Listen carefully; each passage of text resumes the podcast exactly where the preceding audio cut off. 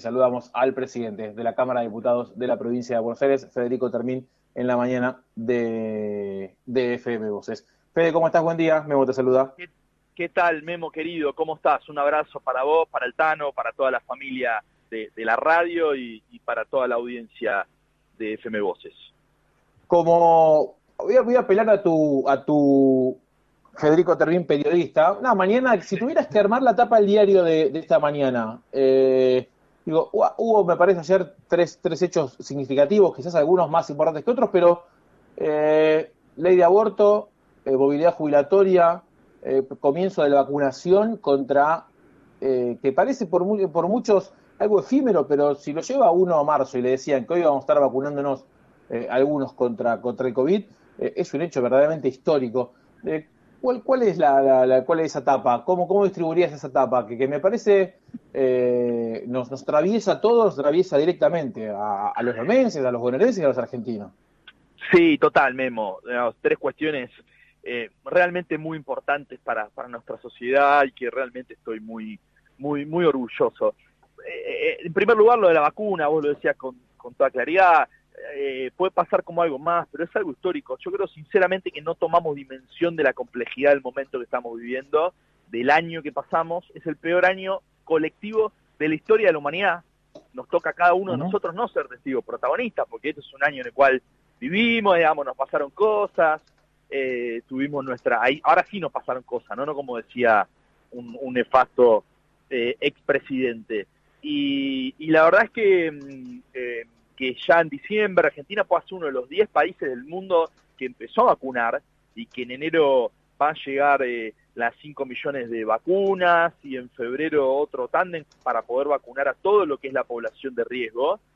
Eh, y, vamos a tener en marzo también vacunas para poder vacunar a la totalidad de la población.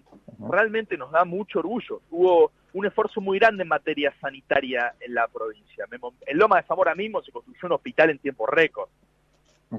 Se robusteció el sistema sanitario. Yo estuve recorriendo para Navidad el Gandulfo, el Alende, el Hospital de Lavallol. El compromiso del personal de la salud fue impresionante, de las trabajadoras, de los trabajadores.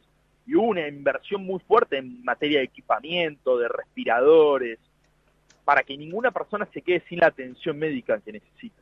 Eh, así que, nada, yo estoy muy, muy orgulloso. Y después sí, lo que vos planteabas, coincidió que en un mismo día pueda salir la ley de la, interrupción del embarazo, que es muy importante en términos de, eh, los, de los derechos de las mujeres, y que es una ley eh, realmente que, viene a, a, reparar la injusticia de la desigualdad. Nosotros del peronismo tenemos una, una, mirada muy clara a favor de la igualdad. No puede ser que aquella gente que tenga ITA pueda hacer las cosas eh, mejor o que aquellas personas que no tienen un peso tengan que sufrir. Es ahí donde tiene que estar el Estado, ahí donde yo estoy orgulloso del peronismo, de Alberto, de Cristina, de Axel, de nuestro proyecto político, de Martínez Loma de Zamora, porque también se vincula con lo que vos planteabas de la movilidad jubilatoria, que de, poder vincular a los jubilados con un modelo de país. Este es el proyecto político que terminó con las AFJP, este es el proyecto político que, que logró que los jubilados tengan un mejor poder adquisitivo. Me, me agarrás camino a José Cepaz, Estoy yendo un acto que con el presidente y con, con Axel, con nuestro gobernador, y estoy en plena en plena ruta y la verdad es que me hubiese gustado estar tranquilo para charlar o incluso visitarte en, el estudio y, charlar tranquilos, pero será en, en, cualquier momento, lo sabes, así que si, se corta podemos capaz de tomar un poquito más tarde. No, no hay duda, no hay duda. Eh, eh, en principio igual se, se, escucha, se escucha bien. Eh, estabas, estabas desarrollando eh, sobre, sobre lo que, bueno, obviamente eh, la, la, reparar esta, esta desigualdad que planteabas, que, que, vino por un lado la, ley de interrupción del embarazo y, también la de la movilidad jubilatoria. Exactamente, estamos muy orgullosos de, lo que se pudo hacer este año, con las dificultades, estamos muy agradecidos, lo decíamos, los trabajadores de la salud, que la verdad es que un monumento les queda chico porque realmente vivimos una tragedia humanitaria a nivel mundial y acá en la, provincia, que tenía todos los números, Memo, mirá, cuando, cuando empezó todo esto desde la oposición o desde, o desde la oposición política o la oposición mediática, plantean que el conurbano tenía todos los números para volar por el aire, ¿no? Y, Y la verdad que tenía algo de sentido lo que planteaban, porque por la aglomeración de gente, por la densidad poblacional, y la situación no explotó por, por tres cuestiones, te diría. Porque en ese momento las medidas de, de, restricción de circulación, la famosa cuarentena, tuvo un éxito, porque abrió una ventana de oportunidad, una ventana en el tiempo, que permitió robustecer el sistema sanitario. Se más que duplicaron las camas.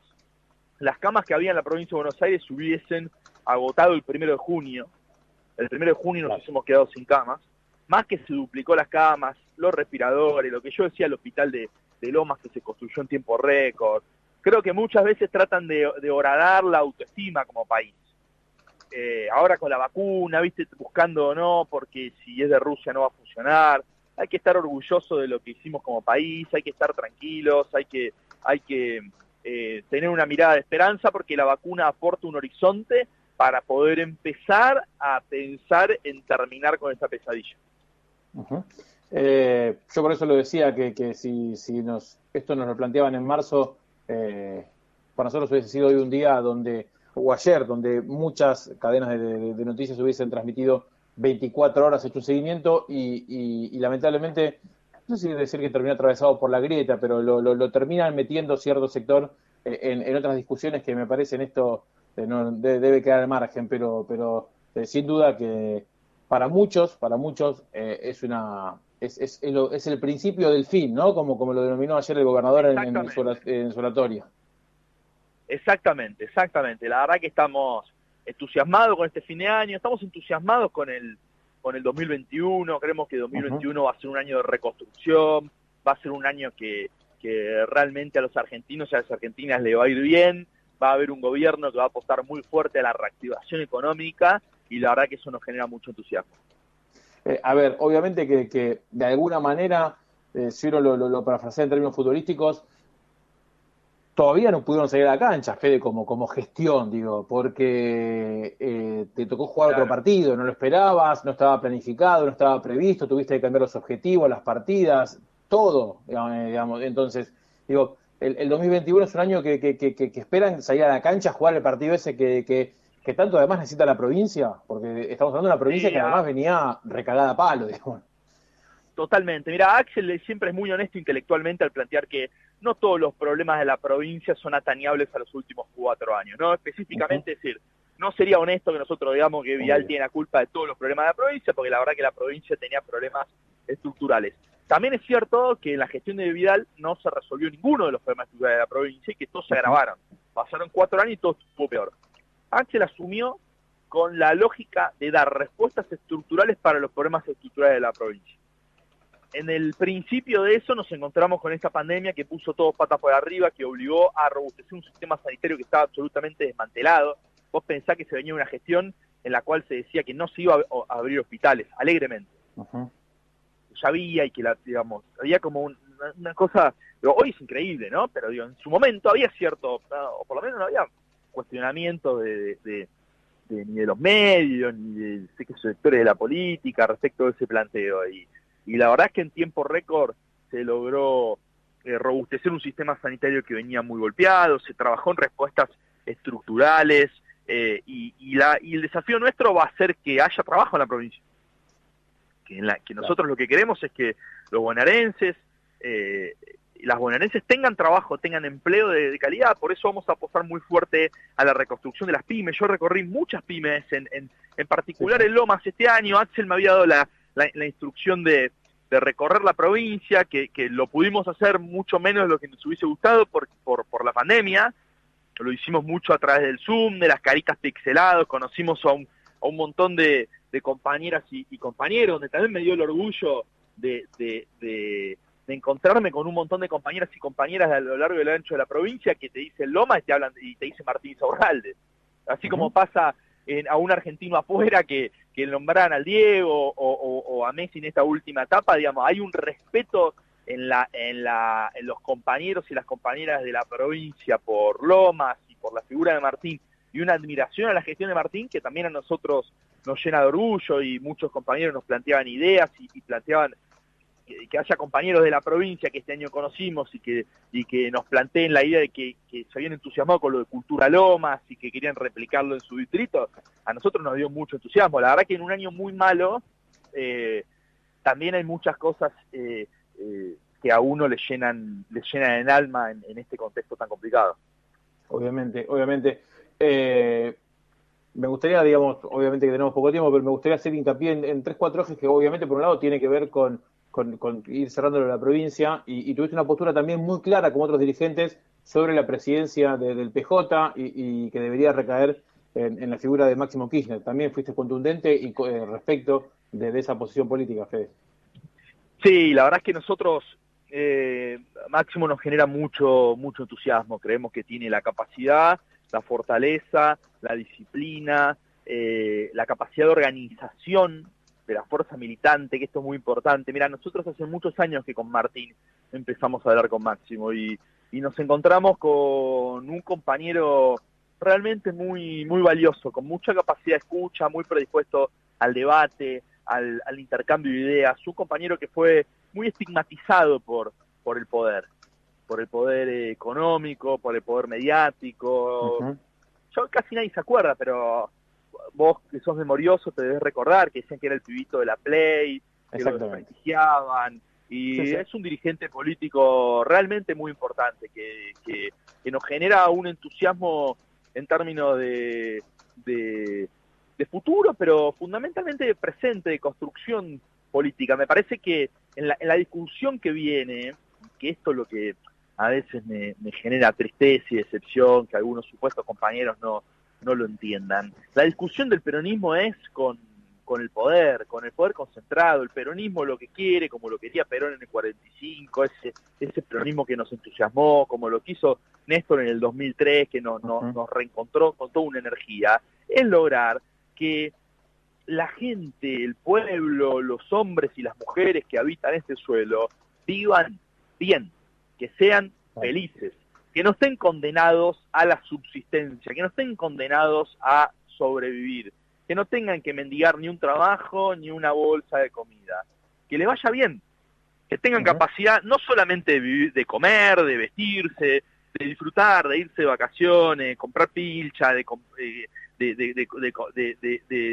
ir a la cancha, de, disfrutar la vida, después ir al teatro, al cine, para nosotros es muy importante cuando los trabajadores tienen plata en el bolsillo. Esa plata no se va a Panamá. Esa plata queda en los barrios. Entonces, es muy importante eso. ¿Para qué uno hace política? Porque si no, a veces termina todo diluido en una guerra de egos, de vanidades, de yoísmo, de, discusión por, por, por, por, cosas que no se terminan de, entender. Entonces, digo, me parece que es muy importante esto, reivindicar la política como herramienta de transformación. Eh, es, muy fuerte esto que decís en términos de, eh, a ver, si el kirchnerismo ha tenido, o, la gestión de Cristina y de Néstor Kirchner ha tenido ciertas situaciones marcadas, tiene que ver con quizás eh, algunas fotos que, son muy fuertes, pero en definitiva con la reivindicación que, que, digo, a ver, ley de medios y esto que decías vos, que cambia la vida de la gente, lo que es AFJP, eh, matrimonio igualitario, digo, a ver, son, vos decías vos, reivindicaciones que le cambian la vida a la gente y que, que vos de alguna forma decís, aunque algunos no lo quieran ver, eh, es la discusión que se viene respecto del poder. E, en, eso, Fede, digo, sin, sin, sin eh, quizás profundizar demasiado, insisto, pero, pero en esa discusión, ¿qué, qué es lo que, digamos, qué, qué, le falta a la Argentina, qué le falta a la provincia de esas discusiones que hay que darse con, con el poder, digo, porque recuperarla, digamos, la, esa FJP eh, para, para la vida de, un jubilado es fue trascendental, fue trascendental y tuvo costos altísimos para muchos, ¿no? Que todavía hoy lo padecen. Total, totalmente, eso generó persecución política para compañeros, generó de, ataques mediáticos y también generó un bombardeo mediático que hizo que muchos jubilados y jubiladas que se vieron beneficiados por esta política terminen teniendo una posición contraria a la del gobierno. ¿Cómo se responde a eso? Con organización, con militancia, con trabajo y con convicciones claras. Y, y, ayer hablamos, le hablamos esto con los compañeros y con los compañeros del Partido Justicialista de Loma de Zamora, que nos encontramos para, para charlar de sobre, sobre el fin de año, sobre los ejes de trabajo del 2021. Me parece que el desafío pasa por eso, con por esa conversación genuina con el vecino, con la vecina. Nosotros queremos construir, mira, Máximo lo planteó hace mucho tiempo, los números tienen que cerrar con la gente adentro, si no nada tiene sentido. Si al final del día eh, hay 40 millones de personas laburando y rompiéndose el alma para que tres o cuatro vivos eh, les vaya bien y a todo el resto le vaya mal, nada tiene sentido. Lo que nosotros planteamos, y es nuestra mirada desde el peronismo, una mirada de unidad nacional, es que eh, eh, da, está todo dado en este país para que todos y todas podamos vivir bien. Nosotros no estamos en contra de las empresas, no estamos en contra de los empresarios, nada más alejado de eso. Nosotros queremos que haya trabajo, queremos que las empresas le vaya bien, queremos que el que es un pequeño empresario se convierta en un mediano empresario, el que es un mediano empresario se convierta en un gran empresario, y que es un gran empresario le vaya bien, pero entienda que le puede ir bien igual si se desarrolla en comunidad. Que no hace falta que le vaya bien a, él solo y que le vaya mal a todo el resto. Esto, digo, son cuestiones que me parece importante y que son debates que, que hay que dar. Está claro. Totalmente, claro. Eh, ah, un poco apuntaba, apuntaba eso la, la, pregunta, ¿no? Esto de, eh, digo, este, hay que celebrar todos, digo, eh, en esta fecha que, la gente pueda, pueda obviamente, en, en, ese, en esa reflexión de acá al año que viene, que, hablas vos de un año de, reconstrucción o de, o, de, reencontrarse con estas reivindicaciones, que, la gente pueda volver a tener esa expectativa de, crecimiento, de vida, de poder pegar un saltito que, que para el laburante es un montón. digo, eh, entonces es, es, importante. Y, esas son las cosas que además mueven la economía. Cuando, cuando un laburante eh, logra hacerse una piecita, eh, compró cemento, compró ladrillos y lo compra en el barrio. Y, y, si contrata mano de obra para, para, para su casa es un vecino o, una vecina. si puede comprar pintura para tener la casa más linda, la compra en el barrio. Entonces digo, e, esas son las cuestiones donde, en donde circula. Ahora, el problema es cuando la concentración de la riqueza, digamos, ya está tal que ni siquiera termina estando en, este país. Entonces, esa, cuando nosotros discutimos con el macrismo respecto de los modelos, y ellos apuntaban un modelo de especulación financiera, claro, era para que tres, cuatro vivos, que además están en Wall Street, que ni siquiera viven acá, que están con, con, la computadora, ganen fortuna a esfuerzo de los argentinos. Ahora, todas esas transacciones no generan ningún tipo de impacto en la vida de la gente. Ahora, si nosotros logramos que vos venís de, de, los clubes de barrio, vos entendés lo que significa para un padre, para una madre, poder comprarle un botín nuevo a un, a un chico o una chica que hoy, Juan, hacen fútbol, hacen hockey. Bueno, ¿cuántos pibes hay, por ejemplo, en Loma, en cuartel noveno? Yo ponía ese ejemplo el otro día en una discusión. Vamos, nosotros nos gusta el fútbol. Vamos a suponer un ultramillonario, ultra mega recontra millonario, pero es el tipo que tiene más plata en Argentina, Paolo Roca. Si Paolo Roca juega en el fútbol, ¿cuántos botines puede comprar por año? ¿Cuántos botines se supone que juega una vez por semana y que se compre un botín por partido y lo tire, o sea, lo compre y lo, y, lo tire? Te da que el año tenés más o menos 50 semanas. Exacto. Bueno, ¿cuántos pibes viven en cuartel noveno? mirá el impacto que genera en los locales comerciales y todos los pibes de cuartel noveno, la familia le podría comprar un botín en el año. Sin duda. Digo, esto es lo que yo quiero que todos podamos entender, que la, importancia, hasta que es bueno en términos económicos, que a los sectores más humildes le vaya bien. A este país creció cuando los sectores más humildes tuvieron capacidad de compra. ¿Por qué? Porque si un vecino de Villa puede comprar un motil, lo va a comprar en Villa o lo comprará en la Prida cuando se baja del ferrocarril de laburar y se va a tomar el colectivo para volver al barrio. Totalmente, totalmente. Eh, a los dirigentes que, que, algunos estamos en los, en los, clubes desde el mediado de los 90 hasta hoy, transitamos de el papá al cual se le consiguió una vianda para morfar a el tipo que te dejaba una monedita en el buffet, venía con los botines nuevos y le podías pedir si nos daba una mano para llevar a los pibes a la costa a fin de año. Eh, digo, eso, eso es la reactivación del, papá. Vos te das cuenta cuando el padre puede, transitar por, ese lugar y, lo deja ahí, ¿eh? Lo deja ahí, ¿eh? coincido, coincido.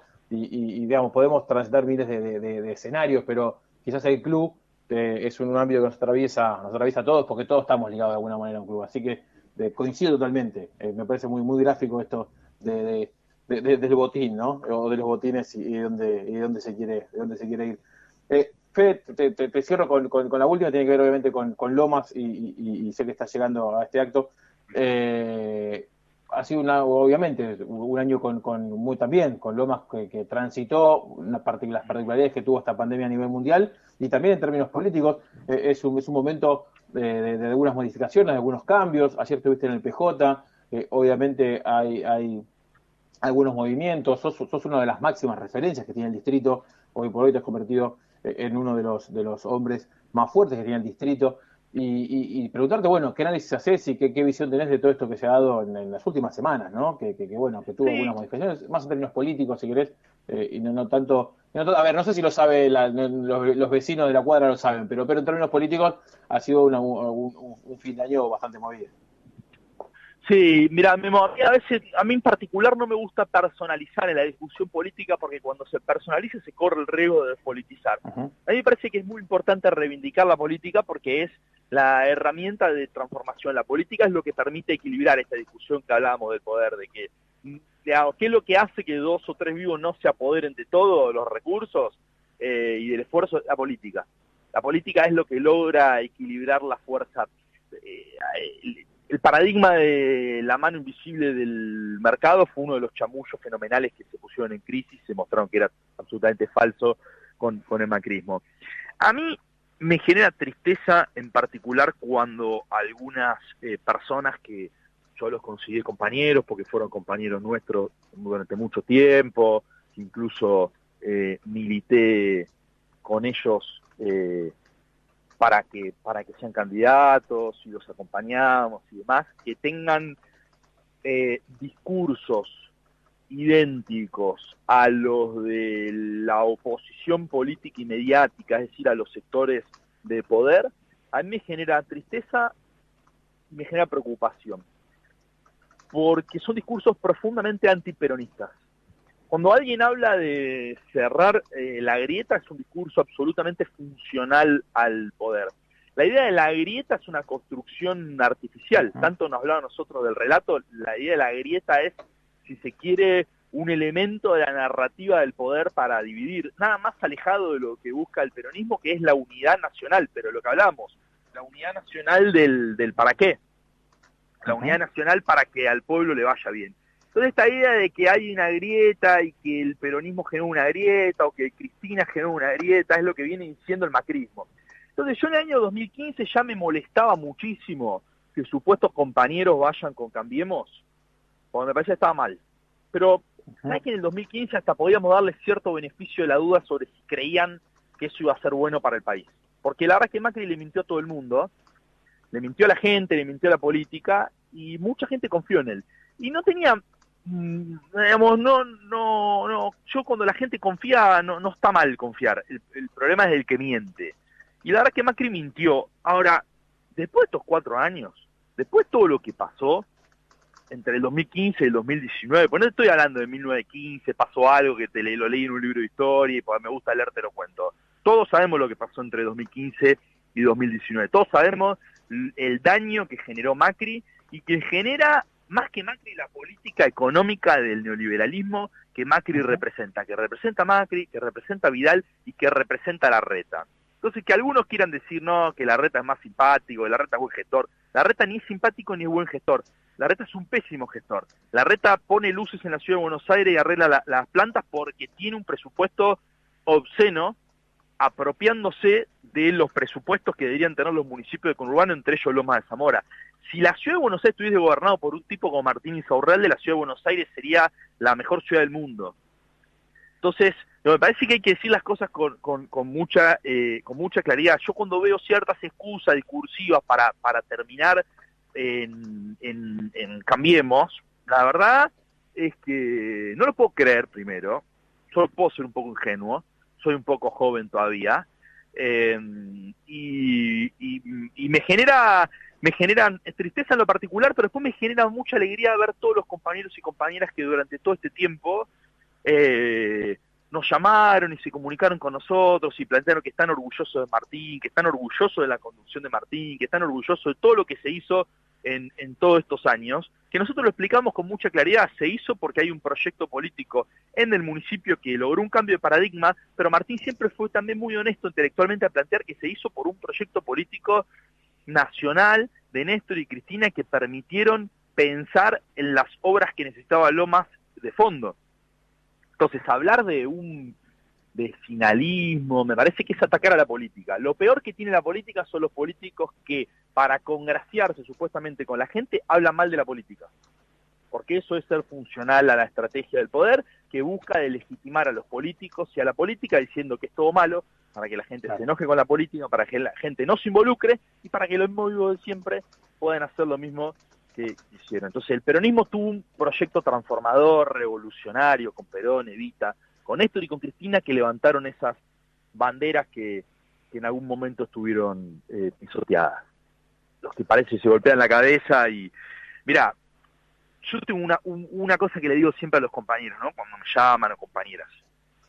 Eh, siempre hay que pensar lo que diría Beto Torre. Ahí me, me, cuesta hablar de Beto, me cuesta hablar de Beto porque me, me emociono y todavía no puedo hacerlo, pero cuando alguien tenga una duda sobre algo, hay que pensar que diría el Beto. Eso. Me parece que está, que está, que está bueno como, como reflexión, está bueno como, como parámetro, como, como, como prisma para, para entender y comprender eh, esto que, te preguntábamos y, te dejamos obviamente recuperar eh, y, se entiende. Y Beto hubiese sido el primero en salir en tu programa a poner las cosas claras. Y Beto tenía una claridad eh, que, que seguramente yo no tengo y Beto tenía una claridad para decir las cosas y lo hubiese dicho el mismo día. Y uno a veces tiene eh, otros otras eh, formas, otras maneras y Beto no, no se andaba con ningún tipo de, de, de rodeo. Así que eh, es el recuerdo del compañero porque en este año tan complicado se los extraña mucho. Fede, agradecerte la gentileza, obviamente. Eh, creo que, como, como, como buen resumen de año lo, lo, hiciste sobre, sobre, el final. ¿eh? bueno, vos también sabías lo que yo lo, quería al cabezón y, creo que, resume este, esta frase final, me parece que, resume un poco lo, que, lo que queríamos preguntarte respecto de, este tema y bueno, agradecer de la gentileza, el mejor de los años, eh, no sé si, si, si, creo que lo has dicho todo, pero si querés algo más para, para, para, para hacer lo que cerrar el año. Memo y agradecerte a vos, Altano, y, agradecerte por, por todo, Memo, mandarte eh, un abrazo grande y nos alegra mucho escucharte bien y, y pleno, así que mandarte un abrazo grande. Abrazo grande para vos, muchas felicidades, ¿eh? lo mejor para lo que viene, Fede. Igualmente, abrazo. Federico Termín,